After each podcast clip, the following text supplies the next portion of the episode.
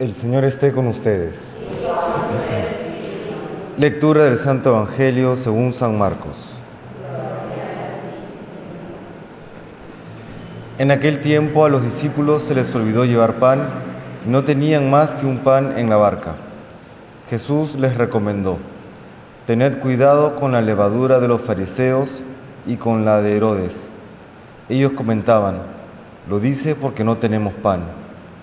Dándose cuenta, les dijo Jesús, ¿por qué comentáis que no tenéis pan? ¿No acabáis de entender? ¿Tan torpes sois? ¿Para qué os sirven los ojos si no veis y los oídos si no oís? A ver, ¿cuántos cestos de sobras recogisteis cuando repartí cinco panes entre cinco mil? ¿Os acordáis? Ellos contestaron, doce. ¿Y cuántas canastas de sobras recogisteis cuando repartí siete entre cuatro mil? Le respondieron, siete. Él les dijo, ¿y no acabáis de entender? Palabra del Señor.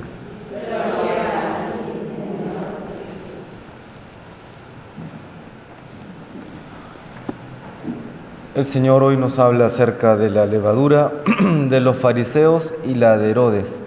¿A qué se refiere el Señor con la levadura?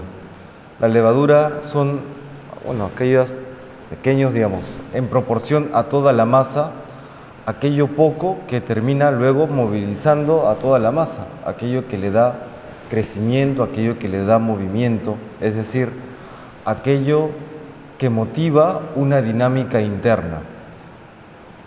Las motivaciones o los motivos que hace que actuemos, ¿cuáles eran los motivos que hacía que los fariseos actuaran como lo hacían. Aparentemente era un celo por la ley de, Dios, por la Torá, y sin embargo vemos una gran hipocresía, hipocresía que denuncia el mismo Señor. Finalmente era una gran soberbia, lo hacían solamente por ellos mismos. El mismo Señor nos dice que estamos también nosotros llamados a ser levadura, pero ¿cuál es esa levadura? ¿Cuál debe ser nuestras, nuestras motivaciones para obrar? Pues es claro, tiene que ser siempre el amor a Dios y el amor al prójimo por Dios. Podríamos hoy preguntarnos eso, ¿no? ¿Cómo va esa levadura que somos nosotros? ¿Cuáles son nuestras motivaciones profundas que nos llevan a actuar? Siempre de manera rápida para aquellos que queremos ser santos, responderemos seguramente, es el amor a Dios. Pero profundicemos un poco, escarbemos un poquito, ¿no? ¿Cómo están realmente esas motivaciones? Porque salvo ya hayamos pasado por un proceso muchas veces largo de purificación, nada es químicamente puro. ¿no? Muchas veces, aunque decimos que lo hacemos por amor a Dios, se esconden por lo bajo ciertos egoísmos, ciertas a veces eh, taras o traumas. ¿no? Hay que pedir al Señor que nos ayude a ver, que nos ayude a ver cuáles son esas motivaciones eh, profundas que nos llevan a actuar y que las vaya purificando. Cuando Dios muestra una herida, no lo hace sino para curarla. ¿Cuáles son aquellas heridas que tenemos nosotros y que nos llevan a actuar a veces no, no, no siempre de manera tan recta? Para aquellos que vivimos la espiritualidad del corazón de Jesús, hoy recordamos también a San Claudio de la Colombier, el director espiritual de Santa Margarita María de Alacoc, y quien le ayuda a esta santa a difundir esta devoción.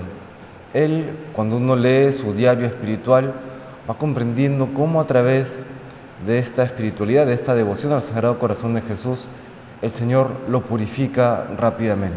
Él, comprende el amor de Dios y luego se esfuerza toda su vida por corresponder a este amor infinito, a este amor misericordioso. Él nos da una de las claves de cómo hacer para purificar esa levadura, para actuar siempre solamente movidos por amor a Dios y amor al prójimo por Dios. Pedimos hoy pues al Señor, por intercesión de San Claudio de la Colombier, que nos ayude a purificar nuestras motivaciones, aquellas causas que nos llevan a actuar en el día a día. Que aunque aún estamos en ese proceso de purificación, que el Señor nos ayude a apurar el paso, ¿no? que nos ayude a apurar el paso para tener ese corazón puro como lo tuvo San Claudio y como Él espera de nosotros. Que el Señor nos bendiga.